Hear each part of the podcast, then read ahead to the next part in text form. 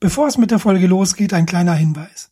Diese sowie alle anderen Folgen des fast täglichen WM-Podcasts gibt es auf unserer Webseite www.fehlpass.com. Schaut doch einfach mal vorbei. Außerdem sind wir auch bei iTunes zu finden. Dort würden wir uns freuen über jede Bewertung und vielleicht ein paar Sätze dazu. Das hilft uns nämlich, unseren Podcast bekannter zu machen und sichtbarer zu werden. Vielen Dank schon mal im Voraus und jetzt viel Spaß beim Zuhören. Ach, ganz vergessen, wir sind ja auch bei Facebook zu finden.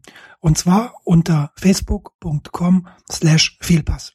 Einfach liken. Dankeschön. Herzlich willkommen zum fast täglichen WM-Podcast mit Jalcin Imre. Und heute habe ich auch wieder zwei Gäste dabei. Zum einen wären das Steffen Meyer vom Bayern-Blog. Moin, moin. Und Christoph Fetzer von ähm, Sport 1 FM ist auch da. Hallo. Servus, hallo. Liebe Freunde, ich äh, freue mich sehr, dass ihr da seid. Wir nehmen hier nachts um eins auf, direkt nach dem ja, unglaublichen Sieg der deutschen Nationalmannschaft gegen Brasilien. Sprechen wir natürlich darüber, aber erstmal möchte ich natürlich euch bitten, euch unseren Gästen vorzustellen. Deswegen, Steffen, die alte Frage an dich. Wer bist du? Was machst du so? Und wo findet man dich im Internet? Jo, ich bin Steffen Meyer. Ähm, man findet mich im Internet äh, bei Twitter zum Beispiel als der Bayern-Blog oder in meinem Blog der Bayernblog.com. Ähm, bin 28 Jahre alt, habe äh, Sportjournalismus studiert, bin aber heute beruflich in einem ganz anderen Bereich unterwegs, habe aber vor ja mittlerweile zwei Jahren äh, den, den Bayern-Blog sozusagen gestartet, um mich da auch noch so ein bisschen journalistisch auszuleben.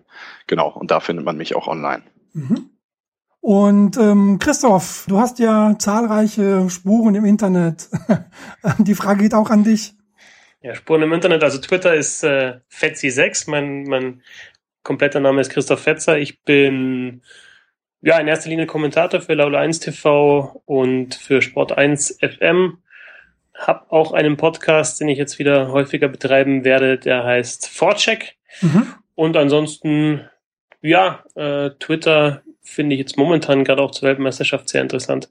Und bin übrigens, kann ich hier jetzt auch nochmal ähm, vor allem sagen, großer Fan des Bayern-Blogs ähm, mit, mit tollen Analysen. Und ich habe gar nicht gewusst, Steffen, dass du, dass du Sportjournalismus studiert hast.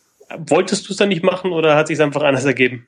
Nee, es gab einfach dann, als ich äh, meinen Bachelor of Arts sozusagen gemacht habe, äh, in dem Bereich äh, eine andere Joboption, die sich aufgetan hat. Ähm, und da habe ich zugegriffen, da konnte ich nicht Nein sagen. Und Follow the money!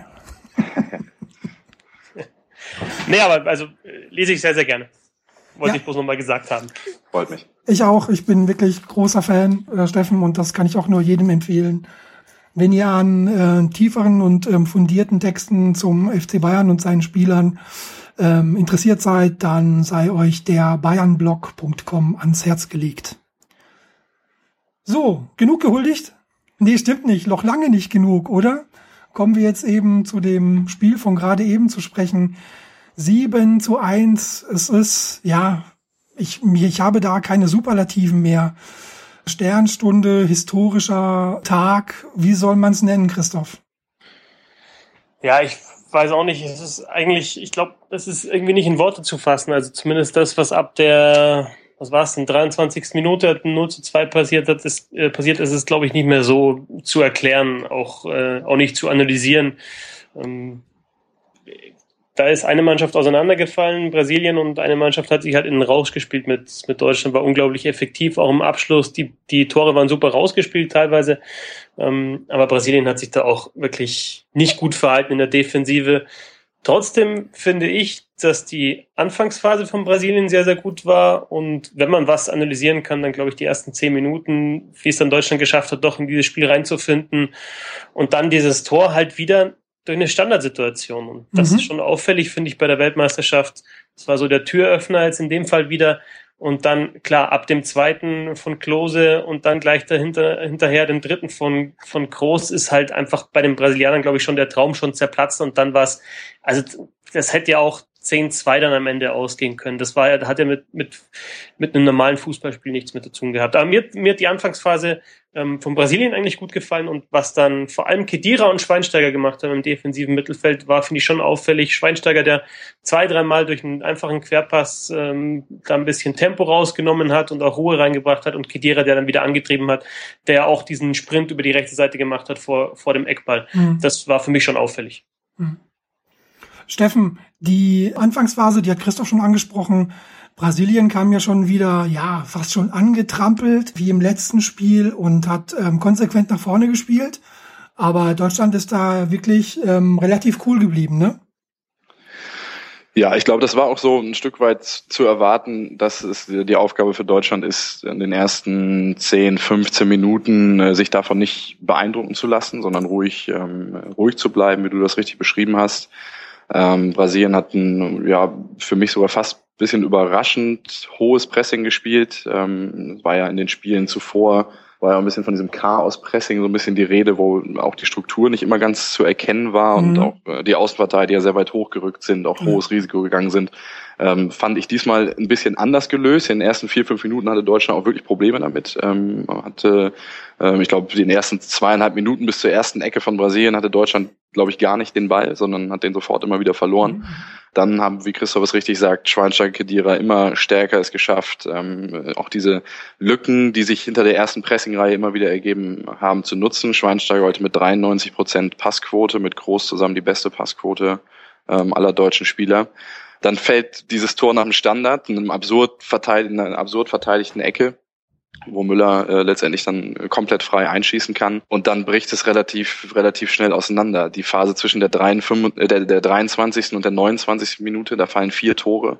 Und ich kann mich gar nicht wirklich erinnern, was eigentlich zwischen diesen Toren passiert ist. Also es war wirklich beim Tor von Kedira oder ich glaube oder beim Tor von Groß zum 4-0, da passen sich Kedira und Groß allein alleine vom brasilianischen Torwart den Ball zu. Und ich frage mich eigentlich, wie kommt es überhaupt zu so, so einer Situation, dass die beiden Spieler da in vorderster Front äh, vor dem Tor stehen? Also es ist schwer zu begreifen, was in diesen fünf, sechs Minuten passiert ist. Ja, und alles, was nach dem 5-0 kam, ähm, ist, ist fast zu vernachlässigen. Mm, ja.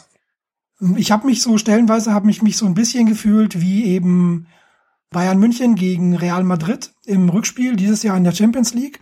Konnte man das so ein bisschen damit vergleichen? Für mich äh, hatte das mehr ein bisschen was von Bayern München gegen HSV in letzter Zeit. Nein, also es war schon ein bisschen so, dass, dass da jemand ähm, extrem hochmotiviert äh, rausgegangen ist und ja, auch wie, wie Bayern das ja durchaus mit, mit den gleichen Spielertypen, mit Lahm und Schweinsteiger, ähm, kennen solche Situationen ja mit, mit hochmotivierten Gegnern die vielleicht auch an einigen Stellen zu viel Risiko gehen und ähm, ja, das wird dann am Ende komplett bestraft. Ich weiß auch nicht, ob ähm, sozusagen auch eine Konsequenz aus diesem Spiel eigentlich ist, dass so eine Spielweise wie sie Algerien oder oder auch die USA an den Tag gelegt haben gegen diese deutsche Mannschaft nicht vielleicht die bessere wäre, ähm, weil Brasilien hat es den Deutschen ja dann auch ein Stück weit leicht gemacht, sich aus diesem Druck zu befreien ab der 10. 15. Minute. Darf ich ganz kurz noch was zu der Ecke sagen? Also Natürlich. ich finde, es war, war defensiv schon recht wild von Brasilien. Aber ähm, Steffen, das ZDF hat das jetzt auch ganz gut nochmal gezeigt in der Analyse. Also es war, glaube ich, also es war natürlich schon absurd verteidigt von Brasilien, aber da war ein Block von Klose gegen David Luiz mit dabei, der mhm. dann nicht mehr hinkommt zu Müller. Mhm. Und ähm, da hat man auch wieder gesehen, dass eben Deutschland Standards trainiert hat. Und das ist unfassbar wichtig jetzt bei dieser Weltmeisterschaft. Das Tor gegen Frankreich, klar, auch eine Standardsituation. Ähm, das war, finde ich, ein, ja, ein sehr ausgeglichenes Spiel im Viertelfinale und möglicherweise, wenn es länger 0-0 steht jetzt ähm, heute, beziehungsweise gestern, dann wird es vielleicht auch ein ausgeglichenes Spiel. Nur dieses Tor hat, glaube ich, schon sehr, sehr viel bewirkt. Und ob es jetzt komplett so einstudiert war, weiß ich nicht, aber man hat dann nochmal gesehen in, die, in dieser Analyse sehr gut, dass wirklich Klose ähm, rein auf David Lewis zuläuft und der halt einfach nicht mit hinkommt zu Müller und, und der natürlich dann also so frei, egal ob da ein Block dabei ist oder nicht, so frei darf es natürlich nicht stehen. Im, im, nie und bei einer Ecke schon gleich gar nicht, fünf, mhm. sechs Meter vom Tor. Ja. Lag das, diese Unordnung, Christoph, lag die vielleicht auch an dem Fehlen, also mit am Fehlen von Thiago Silva ja, ist jetzt natürlich schwer im Nachhinein zu sagen, ob ah, es mit Thiago Silva besser gewesen ja. wäre. Aber ähm, also na, natürlich ist jetzt immer über Neymar, über Neymar gesprochen worden äh, in den letzten Tagen und sein Trikot ist auch hochgehoben worden äh, bei der Nationalhymne, was ich so ein bisschen, was ich dann schon fast, also was ich, was ich zu viel fand. Und ähm, ja, das Spiel hat jetzt gezeigt, dass vielleicht eher der, der Ausfall von Thiago Silva doch noch der, der schlimmere war, obwohl ja Brasilien ja auch nichts nach vorne gezeigt hat, das muss man auch mal sagen, oder wenig nach vorne gezeigt hat. Also die haben sicherlich beide gefehlt. Ähm, ich würde jetzt da nicht nur Dante sehr reingerutscht, ähm, nicht nur Dante die Schuld daran geben an dieser Unordnung in der Defensive, mhm. aber Brasilien hat nun eben die letzten Spiele alle mit der Innenverteidigung Thiago Silva, David Luiz gespielt und ähm, so einfach ist es dann halt doch nicht, sich umzustellen. Das haben wir ja auch von ähm, von Mats Hummels im Interview gehört, nachdem er nicht mit, mit Mertesacker, sondern mit Boateng gespielt hat in der Innenverteidigung. Da hat's geklappt. Bei Brasilien hat's jetzt in dem Fall halt nicht geklappt. Mhm. Die Brasilianer standen wirklich ziemlich weit verteilt auf dem Feld, also alles andere als kompakt und ähm, gerade weil sie eben so wild nach vorne gelaufen sind eigentlich, gab's ja auch für mich ähm, glaube ich, das größte Problem war ja dann da, dass es keinerlei Absicherung gab gegen die Kontersteffen, oder? Ja, wie gesagt, also gerade in, der, in den fünf, sechs Minuten da zwischen 2-0 und 5-0, zwischen 23. und 29. Minute, ähm, das ist wirklich schwer zu beschreiben, was da eigentlich passiert ist. Ähm, klar, Luis Gustavo ist jetzt in die Mannschaft zurückgekehrt. Das ist sicherlich der Spieler, der da ähm, auch die defensiven Verbindungen herstellen soll, der genau in diesen Bereichen derjenige ist, der, der ähm, Bälle gewinnt, der, der gegen Angriffe abfängt. Ähm, auch ihm ist das nicht gelungen. Ähm, aber wie gesagt, diese fünf, sechs Minuten ist ja mit das äh, ja, besonderste oder oder ähm, Wildeste, schwer zu analysieren, ja. was ich was ich glaube je erlebt habe. Also hm. dafür, naja, es ist schwer, das zu beschreiben, was was da genau schiefgelaufen ist in dieser Phase. Hm. Ich finde es auch immer wieder normal. Also dass Toni Kroos und Sami Khedira blank auf den Torwart zu laufen. Also das hat es wahrscheinlich in der Geschichte der Nationalmannschaft auch noch nicht gegeben, dass diese beiden Spieler dann vorderster Front im Strafraum sich den Ball zupassen. Ist ja doch aber auch wieder faszinierend, welche Dynamiken so ein Fußballspiel auch auf allerhöchstem Niveau ähm, aufnehmen kann. Ich meine, das sind das, ich habe vor dem Halbfinale gesagt, habe ich mich sauber getäuscht. Ähm, ich hätte jedem 25 Prozent äh, gegeben fürs, Weiter, äh, fürs Weiterkommen. Mhm. Und jetzt gibt's da so ein Ergebnis, das ja ja nicht, nicht zu erklären ist. Aber ja, ein Fußballspiel kann sich dann halt auch so entwickeln.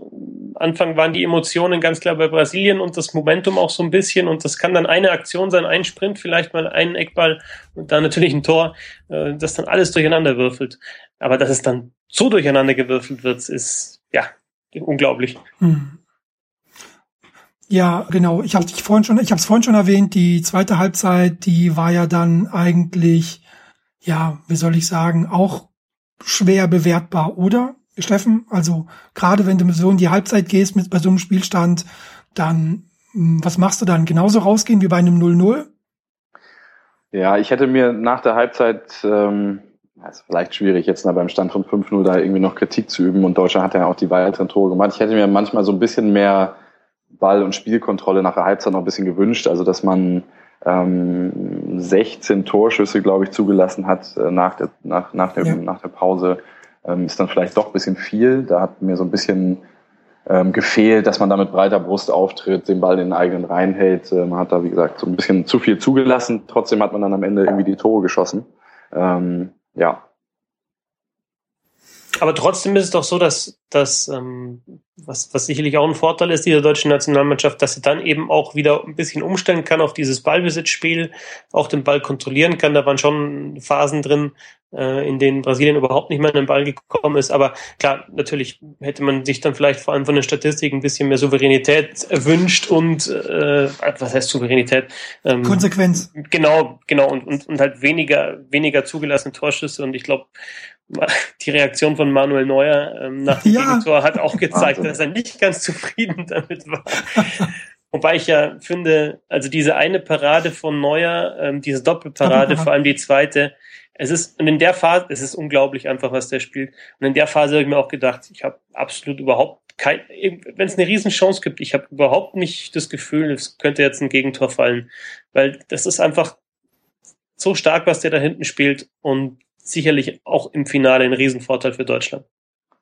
Und was man bei Neuer auch wieder heute bei den Paraden gesehen hat, was man auch schon in der letzten Minute gegen Frankreich bei der Parade gesehen hat, was er inzwischen hat, ist diese unfassbare Ruhe, selbst wenn vor ihm, fünf Meter vor ihm der Gegner steht und der eigentlich das ganze Tor vor ihm, vor, äh, vor sich hat. Er bleibt einfach stehen, er geht nicht auf den Boden, er reagiert einfach, weil er weiß, ähm, äh, er hat die Möglichkeit zu reagieren. Er kann, umso länger er stehen bleibt, umso mehr Chancen hat er, ähm, selbst zu reagieren. Wenn der Torwart rausgeht, sich vor den Ball schmeißt, dann, dann äh, ist er eigentlich, ähm, ja, ist er der aktive Part und der Stürmer kann auf ihn reagieren, kann den Ball an ihm vorbeischieben. Wenn er stehen bleibt, muss der Stürmer agieren und er kann sich auf seine Reaktion verlassen. Ähm, und wie er das inzwischen macht, ähm, das ist auch eine Entwicklung, die ich nicht unbedingt erwartet habe, als er damals äh, zu Bayern gekommen ist. Ich wusste, dass er ein guter Torwart war, ähm, aber momentan ähm, sind das wirklich ähm, in, in, anderen Sphären, die er da unterwegs ist ja. in seinem Torwartspiel. Auf alle Fälle. Er hat auch einen riesen, riesen Anspruch an sich selber. Er hat ja auch nach, dem, nach der Parade gegen Benzema in der letzten Minute gegen Frankreich ja gesagt, im, im Interview äh, extrem abgeklärt, wenn er den nicht hält, dann ist es ein Torwartfehler. Und das ist eben der Anspruch an sich, dass er da eben das kurze Eck zumachen muss und alles, was da kommt, das hat er. Und wenn der noch so gut geschossen ist, noch so fest geschossen ist. Und das ist natürlich, zeigt, dass er ein riesen Selbstbewusstsein hat, aber zeigt halt auch, äh, welche, welche Ansprüche er an sich selber hat. Mhm nach diesem Ergebnis ist, glaube ich, auch hier, was ich hier kurz, ganz kurz noch hier mal so quer gelesen habe, nach dem Spiel ist die Mannschaft und auch Löw, der Bundestrainer, sehr auf dem Boden geblieben, oder Steffen? Ja, also das ist auch das, was ich jetzt so ein bisschen mitbekommen habe, ist, glaube ich, auch, ich habe es auch direkt getwittert. Also als Bayern-Fan hm. ähm, hat man wirklich festgestellt in den letzten Jahren, dass ähm, du musst den letzten Schritt gehen, du musst dieses Finale gewinnen. Ähm, es, es, wird sicherlich 7-1 wird historisch äh, gesehen immer stehen bleiben, aber wie der Satz dann weitergeht, ähm, das mhm. entscheidet erst das Finale. ähm, und das haben wir 2012, wir Bayern-Fans sozusagen ja auch aufs Schmerzlichste erlebt. Mhm. Ähm, und deswegen glaube ich, das ist auch ein Stück weit eine Reaktion. Ich fand auch die Reaktion nach dem Gegentreffer ähm, sehr gut. Also dass da nicht äh, gesagt wurde, ist egal. Ähm, Villareti hat auch gesagt, Schweinsteiger hätte sich direkt Mesut Özil, der vorher die Chance leichtfertig vergibt und dann vorne stehen bleibt, direkt zur Brust genommen. Auch Neuer ähm, hat eine klare Reaktion gezeigt. Mhm. Ähm, das ist genau, genau die richtige Reaktion, die es jetzt gibt. Das ist auch schon mal die richtige, also die richtige Einstimmung aufs Finale dann. Ja, weil genauso muss denn das Finale angehen, weil das dieses 7-1 bringt ja im Finale halt gar nichts, egal ob es gegen Argentinien oder gegen, mhm. gegen Holland geht. Und wenn man da am Ende des, dieses deutlichen Sieges schon mal sich darauf einstimmt, ist das sicher nicht schlecht. Und ähm, Löw hat ja auch im Interview das Wort Demut gebraucht und das fand ich sehr schön, dass er das verwendet hat und mhm. auch ganz ruhig gesagt hat, wir jetzt auch nicht zu sehr abgehen, sondern eben, ja, dann auch wieder natürlich analysieren, auf den nächsten Gegner einstellen. Also das fand ich alles sehr vernünftig, was da passiert ist. Ich glaube, das ist der lange, der lange Arm von Matthias Sammer. der muss aber ganz lange sein. Ja, man, man, kann ja durchaus auch so ein paar Sachen, ich habe jetzt auch auf, auf Twitter ein paar Diskussionen noch verfolgt, um, ähm, ein paar, paar Dinge kann man natürlich schon finden, die nicht so optimal waren. Zum Beispiel diese, diese Diagonalbälle in Richtung äh, rechte Abwehrseite, obwohl ich glaube, dass das Lahm da auch einfach mal sagt, komm, der kann ruhig drüber gehen, ich gewinne den Zweikampf, wie zum Beispiel gegen Marcelo, dieses super Tackling da oh, ja. nach, äh, ich glaube, knapp 20 Minuten, da war es noch 1-0 für Deutschland, das war, das war noch ein enges Spiel da. Also das sind, das sind so ein paar Sachen, die vielleicht nicht ganz optimal waren. Ihr habt es ja auch schon gesagt, ähm, bisschen mehr Ballkontrolle, vielleicht noch weniger Torschüsse zulassen, äh, zulassen wäre schön gewesen. Also ist, ist auch nicht, obwohl man 7 zu 1 gewinnt, kann man sich noch steigern. Und ja, vor allen Dingen, verrückt. und vor allen Dingen äh, ist es ja gerade, wenn man den Turnierverlauf der deutschen Mannschaft sich anschaut, eine Erkenntnis dieses Turniers, dass es ganz unter, unterschiedliche Stilarten von einem Spiel zum nächsten gibt. Das nächste Spiel, wenn jetzt zum Beispiel die Niederlande ins Finale kommen sollte, wird wieder ein komplett anderes werden. Ähm, das ist eine komplett andere Herausforderung. Du musst viel stärker dich äh, gegen, gegen Konter verteidigen, gegen schnelle Flügelstürmer verteidigen. Äh, das ist wieder was ganz anderes, was der, was der deutschen Mannschaft möglicherweise auch nicht so liegt, wie dieses riskante Spiel der Brasilianer heute, die man mit, mit Passstaffetten ausspielen konnte. Ähm, ja. Und äh, das, das Finale wird, wird ein komplett anderes Spiel, auf das man sich ganz anders einstellen muss und das wieder eine eigene Dynamik entfaltet. Und ja. Bleiben wir doch beim Finale dann. Ähm, Niederlande hast du gerade schon erwähnt. Ähm, was wäre dann bei Argentinien ähm, vielleicht gefährlich, Christoph? Also äh, Messi zum Beispiel. Ähm, ich kann die Argentinier sehr, sehr schwer einschätzen. Also ich glaube, die Holländer sind von der Spielweise her besser einzuschätzen. Ich denke, das hat Steffen ja schon noch äh, gut analysiert. Ähm, bei Argentinien bin ich mir da nicht so sicher. Da habe ich so ein bisschen das Gefühl in dem Turnier, die, die haben auch die Fähigkeit, ja, zwischen verschiedenen Spielstilen zu wechseln.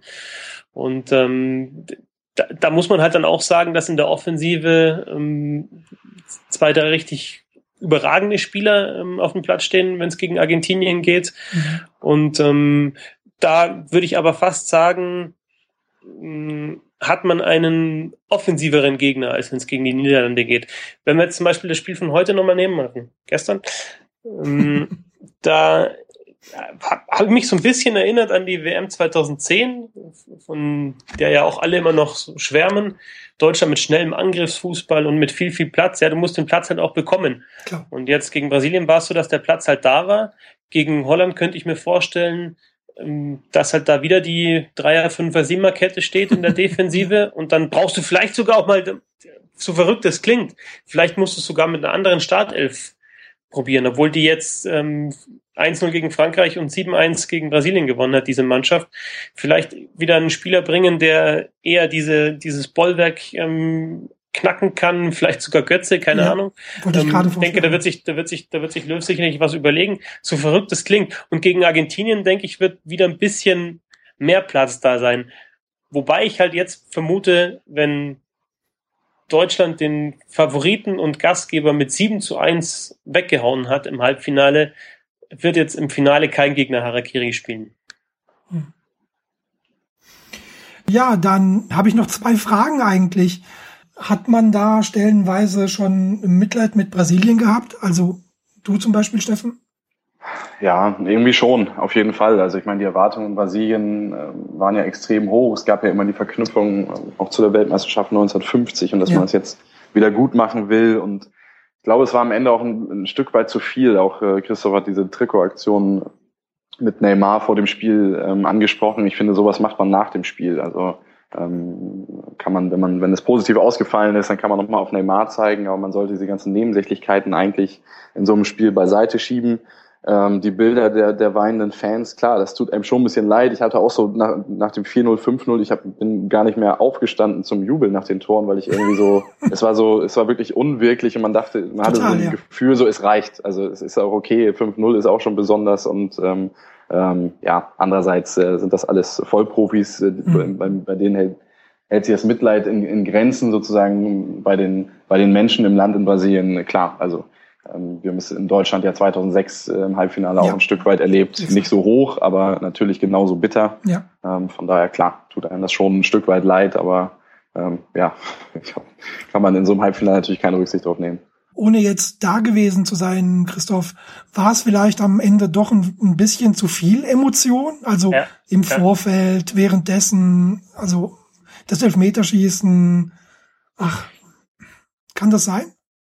wollte ich gerade sagen, mir war es zu viel, bisschen zu viel Pathos jetzt, auch, auch schon im Viertelfinale. Äh, diese Szene, als dann irgendwie David Luiz nach dem Schlusspfiff oder nach dem, nach dem, nach dem Ende zu James Rodriguez gegangen ist und dann irgendwie in, ins Stadion gedeutet hat, auf ihn gedeutet hat, dass er jetzt Applaus verdient und so weiter. Ähm, das, das hat halt auch schon so ein bisschen was von oder viel von Show gehabt. Und dann die Nationalhymne. Ich fand also ab dem ersten Spiel, also ich habe mir beim ersten Spiel der Brasilianer beim Eröffnungsspiel gedacht, wow, das ist schon mächtig, was da abgeht bei der Nationalhymne und dann das ganze Stadion singt, das war schon, fand ich schon auch, fand ich schon auch beeindruckend. Ähm, aber man hat jetzt auch eben gestern gesehen, dass es auch nach hinten losgehen kann, dass es vielleicht ein bisschen zu sehr auch beflügelt und man ein bisschen zu viel nach vorne getrieben wird, dann in den Konter reinläuft und zack, schon ist man 1-0 hinten. Und was ich auch noch sagen muss, klar, Mitleid immer mit, mit der Mannschaft auch, mit den, mit den Brasilianern jetzt selber, mit den Zuschauern auch. Ähm, muss ich mal bloß vorstellen, wenn, wenn, also was es für ein Gefühl wäre, wenn, wenn Deutschland ein Halbfinale 7-1 verlieren würde, ja. gegen egal wen. Also das, ähm, egal wie sehr du mit der Mannschaft mitfieberst, das denke ich, tut schon weh. Was ich absolut ähm, katastrophal fand, war, wie die Zuschauer im Stadion Fred ausgepfiffen haben und ausgebuht haben. Also sowas finde ich geht absolut überhaupt nicht. Der hat jetzt keine gute Weltmeisterschaft gespielt oder anders gesagt eine richtig schlechte Weltmeisterschaft gespielt, aber ich weiß jetzt auch nicht, was das dann für Schmähgesänge waren, aber ähm, Belareti hat ja auch gesagt, das ist so schlimm, dass man es nicht übersetzen kann und ähm, dann das ganze Stadion, dann hat er, glaube ich, hat er, ähm, Scolari hat ihn ja dann bei einem Gegentor, ich glaube beim, beim, beim sechsten oder beim siebten, hat er ihn dann praktisch in den Jubel der Deutschen noch ausgewechselt und hat dann kurz noch in der Zeitlupe dieses, dieses nochmal auf, äh, aufkeimende oder nochmal aufbrausende Pfeifkonzert oder mhm. diese Buhrufe gehört. Aber also sich dann auf einen Spieler so einzuschießen, das geht, finde ich nicht. Was ist denn da der Grund? Weißt du da was, Steffen? Woran liegt denn das, dass man sich gerade Fred rausgepickt hat? Naja, stecke ich nicht tief genug drin. Kann natürlich sein. Ich meine, es gibt eine große Stürmertradition in Brasilien und, und er ähm, passt da vielleicht nicht so richtig rein mhm. ähm, und kann die, konnte die Erwartungen so als Mittelstürmer nicht, nicht wirklich erfüllen. Aber was genau dahinter steckt, kann ich, kann ehrlich gesagt nichts zu sagen. Mhm. War ja so, dass er beim, beim Confed Cup hat er, war er Torschützenkönig, hat er fünfmal, glaube ich, getroffen. Ja, fünf. Vielleicht ist es dann auch so ein bisschen die, die, ja, der Unterschied zwischen den Leistungen jetzt vor einem Jahr und jetzt. Aber nochmal, sich auf einen Mann dann einzuschießen, weil ich finde zum Beispiel auch in der Offensive hätte ich jetzt mir in diesem Turnier mehr erwartet von Oscar. Gut, Hulk hat seine Szenen gehabt, aber war jetzt auch nicht so überragend. Und dann fällt dir halt in der Offensive von den Vieren, die da vorne gespielt haben, eigentlich am Ende dann doch nur äh, Neymar ein. Das ist halt dann für eine brasilianische Nationalmannschaft zu wenig, wenn man sagt, ja. da, da kann man vielleicht jetzt auch nochmal auf die Personalie Neymar kurz eingehen.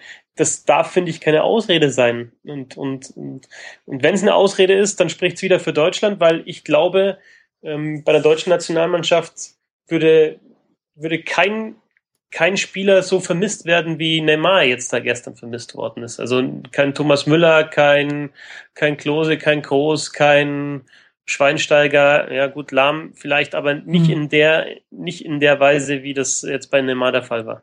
Mhm. Dann können wir so langsam auch zum Schluss kommen, wenn ich auf die Uhr schaue. Wer wäre dir denn lieber im Finale, Steffen? Spielst ich wünsche mir auf. Spielst du, Steffen? Ich, ähm, also Löw hat meine Handynummer und äh, wenn er mich ruft, bin ich bereit. Okay. Nein, ich wünsche mir, ich wünsche mir Argentinien, weil ich habe äh, vor Holland echt richtig Respekt aufgrund deren Spielweise, aber auch ein bisschen aufgrund der Geschichte, die so dahinter steckt. Also ich glaube einfach an solche Geschichten im Fußball 2010 äh, so bitter im Finale gescheitert. Jetzt die Art und Weise, wie sie eigentlich äh, im Achtelfinale und Viertelfinale weitergekommen sind. Mhm. Ähm, wer solche Spiele gewinnt, der hat auch vor so einem Finale dann äh, keine Angst mehr. Und wie gesagt, die Spielweise ist für Deutschland vielleicht auch die gefährlichste. Mhm. Ähm, Argentinien haben wir gute Erfahrungen mitgemacht, ähm, ist auch sehr abhängig von Messi, hat eine gute Defensive, die mir sehr gut gefallen hat bisher im ja. Turnier, mit Ausnahme des Nigeria-Spiels. Aber nichtsdestotrotz, Argentinien wäre für mich die Mannschaft der Wahl jetzt. Mhm. Christoph, bei dir? Ich habe keinen so wirklichen Wunsch, aber ich denke, dass Steffen auf jeden Fall recht hat, dass Argentinien von der Spielweise her vielleicht leichter zu schlagen wäre. Aber ansonsten, ähm, ich würde es fast den Niederländern jetzt, was, was dieses Turnier anbelangt, noch ein bisschen mehr gönnen, ins Finale zu kommen. Weil, also ich hätte die fast in der Vorrunde rausgetippt, ganz ehrlich, vor der, vor der Weltmeisterschaft. Ich oh, hätte da okay. auf Chile und Spanien getippt in der Gruppe. Okay. Und die haben echt eine starke Weltmeisterschaft gespielt. Ähm, ich fand dieses erst, diese erste Partie gegen Spanien faszinierend. Ich fand dieses Flugkopfballtor von, von Percy unglaublich. Herrlich. Also ein Traumtor. Ich würde es fast noch, obwohl es verrückt klingt, vor das Tor von James Rodriguez äh, legen, weil es einfach, weil es einfach auch so viel Bedeutung hatte, ja, gegen Spanien dann bei diesem Sieg und ähm, ja, einfach mit, mit dieser, mit dieser Akrobatik. Insofern ähm, glaube ich, hat Holland wirklich ein gutes Turnier gespielt und ähm, hätte es auch verdient, ins Finale zu kommen. Ähm, ich hoffe, dass dieses Mal nicht der Topspieler beim Gegner ausfällt, so wie jetzt Neymar, also dass, mhm. äh, dass Robben bzw. Messi dann auch im Finale spielen kann. Und dann haben wir auf jeden Fall ein, ein, ein schönes Finale mit einem tollen Gegner und mit auch einem überragenden Spieler auf der anderen Seite. Also ich, ich glaube, da kann, könnte man sich oder man kann sich auf beide Spiele freuen. Ja, dem kann ich nur zustimmen. Ich muss dazu sagen, dass ich im Vorfeld ja relativ distanziert war und auch sehr skeptisch, was die Chancen der deutschen Mannschaft jetzt anging. Gut, im Viertelfinale hätte ich gesagt, das ist vielleicht noch drin, aber was dann kommt, weiß man ja nicht, wird bestimmt schwierig so. Bei den ganzen Problemen, die es halt im Vorfeld gab, will ich jetzt gar nicht alle aufzählen. Ähm, wie war das bei dir, Steffen? Hattest du schon da ein gutes Gefühl oder eine Ahnung, dass es bis ins Finale reicht? Nee, überhaupt nicht. Ich glaube, ich habe mich auch ein Stück weit anstecken lassen von, von der negativen Berichterstattung auch ähm, zu Beginn des Turniers. Ich glaube, dieses Trainingslager war aus PR-Sicht, das Trainingslager in Südtirol wirklich mhm. ein absoluter GAU. Ähm, aber ich glaube trotzdem, was auch eine Erkenntnis eigentlich sein muss dieses Turniers, man sollte wirklich mit Urteilen auch über die Leistung zum Beispiel von Jogi Löw ähm, wirklich am besten warten, bis das Turnier vorbei ist. Weil wir haben vor dem Turnier eigentlich schon Verrisse gehabt. Wir hatten nach der Vorrunde Verrisse, oh, ja. beziehungsweise nach dem Ghana äh, nach dem Ghana-Spiel, mhm. nach dem Algerien-Spiel. Ähm, jetzt stehen wir da mit einem 7-1 und stehen äh, im WM-Finale. Ja, also ähm, ich habe das nicht, ich habe das nicht erwartet. Ähm, ich habe glaub, hab immer geglaubt, die Mannschaft braucht so eine gewisse Dynamik, muss in so ein Turnier reinfinden und kann dann wirklich für jeden, für jeden Gegner richtig, richtig gefährlich sein. Mhm. Ähm, aber habe mich auch anstecken lassen, absolut von, von der Skepsis, die am Anfang des Turniers da war. Mhm. Bin absolut positiv überrascht jetzt vom Finaleinzug. Mhm. Christoph, du auch oder war dir das schon völlig klar? Ich hätte jetzt nach, dem, nach den letzten Turnieren auch auf jeden Fall gesagt, dass Deutschland mindestens ins Viertelfinale, wahrscheinlich schon ins Halbfinale kommt. Aber mhm. es ist halt immer, die, die Sache ist halt, diese vier, auch diese vier Halbfinals in Folge äh, bei Weltmeisterschaften. Das ist natürlich eine tolle Leistung, aber ähm, es muss halt, also ich finde, das hört sich jetzt auch sehr dogmatisch an, aber es muss halt irgendwann mal ein Titel her. Ja. Weil wenn du immer nur ins Halbfinale oder ins Finale kommst und nie was gewinnst, dann kannst du dir halt nichts davon kaufen. Und selbst, und, und jetzt, das wäre eigentlich das größte Versagen, wenn du im Halbfinale den Gastgeber und Favoriten, vor dem Turnier Favoriten, ähm, mit 7-1 raushaust und verlierst dann das Finale. Das wäre fast noch, das ist ja noch tragischer als, äh, mhm. als Dritter zu werden, ne? oder noch peinlicher, würde ich fast sagen, als Dritter zu werden. Und ansonsten von, also ich finde, Stefan hat das auch sehr gut zusammengefasst. Ich habe auch so ein bisschen über Twitter dann ab und zu mal, mir hat am Anfang oder zwischendrin mal nicht gepasst, als, als dann mal dieses Zeitinterview ähm, äh, veröffentlicht wurde, mhm. als äh, Löw gesagt hat, auf jeden Fall lahm im Mittelfeld. Das muss dann aber vor dem Frankreich-Spiel gewesen sein, irgendwie das Inter äh, oder ähm, vor dem Algerien-Spiel gewesen sein, dieses Interview. Also ein bisschen kompliziert. Ich, da hätte ich gesagt, ich würde mir ein bisschen mehr Flexibilität einfach auch erwarten vom Trainer, aber die hat er jetzt absolut gezeigt und hat seine Mannschaft jetzt auch gefunden für die beiden Gegner und nochmal, vielleicht findet er eine andere für den, für den nächsten Gegner. Insofern, ja, ist das jetzt schon stark und ähm, Weltmeistertitel wäre natürlich super. Ich meine, wenn du hast vorher gesagt, Steffen, du bist 28, das heißt, du warst noch deutlich jünger bei dem bei dem letzten WM-Titel. Ich weiß nicht, wie alt du bist, äh, Jalcin, aber 40. also ich habe okay, du hast ihn dann schon, du hast ihn dann wirklich miterlebt. Ja. Ich habe diesen ähm, diesen WM-Titel als, als Achtjähriger so ein bisschen am Rande. Also in den Elfmeter kann ich mich noch erinnern von Bremer, aber an das Turnier selber nicht.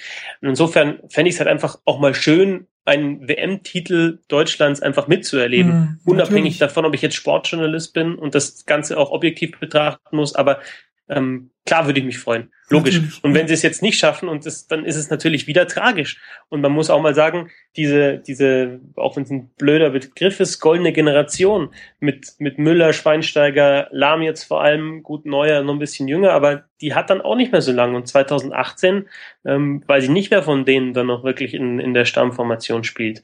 Und Champions League haben sie gewonnen. Meisterschaft holen sie sowieso regelmäßig mit den Bayern oder mit Dortmund. Die Dortmunder sind auch weit gekommen in der Champions League. Mhm. Und es gibt jetzt eigentlich halt eben nur noch diesen einen Titel Weltmeister oder, oder Europameister. Und jetzt ist noch ein Spiel, um diesen Titel zu holen. Ja, dann, dann ist aber auch die, die Erwartung, dass er auch geholt wird. Mhm. Klar. ich muss Christoph an einer Stelle widersprechen. Gerne. Natürlich ist es so, dass wenn man in 10 oder 15 oder 20 Jahren auf diese Generation zurückschaut, dann wird nur ein Titel dafür sorgen, dass man von wirklich von so einer goldenen Generation spricht. Jetzt hat man ja gerade so das Gefühl, das ist eine goldene Generation. Ähm, in 30 Jahren, wenn man dann zurückschaut und es ist dann zwar viele Halbfinale und Finaleinzüge, aber keinen Titel dabei rumbekommen, dann ist die Bewertung vielleicht eine andere. Da gebe ich dir schon recht. Aber im Hier und Jetzt in der Bewertung glaube ich schon, dass es nicht in jedem Fall peinlich ist, wenn Deutschland jetzt äh, dieses Finale zum Beispiel verlieren sollte. Für mich ist immer das beste Beispiel ähm, ein Champions League-Finale Arsenal London gegen den FC Barcelona. Mhm. Und ich weiß noch, wie Sky damals ähm, extra eine Jens Lehmann-Cam aufgebaut hatte. Ja. Und äh, man konnte sich also über 90 Minuten äh, oder hätte sich über 90 Minuten Jens Lehmann angucken können. Jetzt kriegt aber Jens Lehmann nach 12 Minuten oder nach 15 Minuten oder ich weiß nicht nach wie vielen Minuten eine rote Karte. Das heißt, diese komplette Dynamik von diesem, von diesem Finale wird einfach mal komplett durch eine Szene, durch eine unglückliche Aktion auf den Kopf gestellt.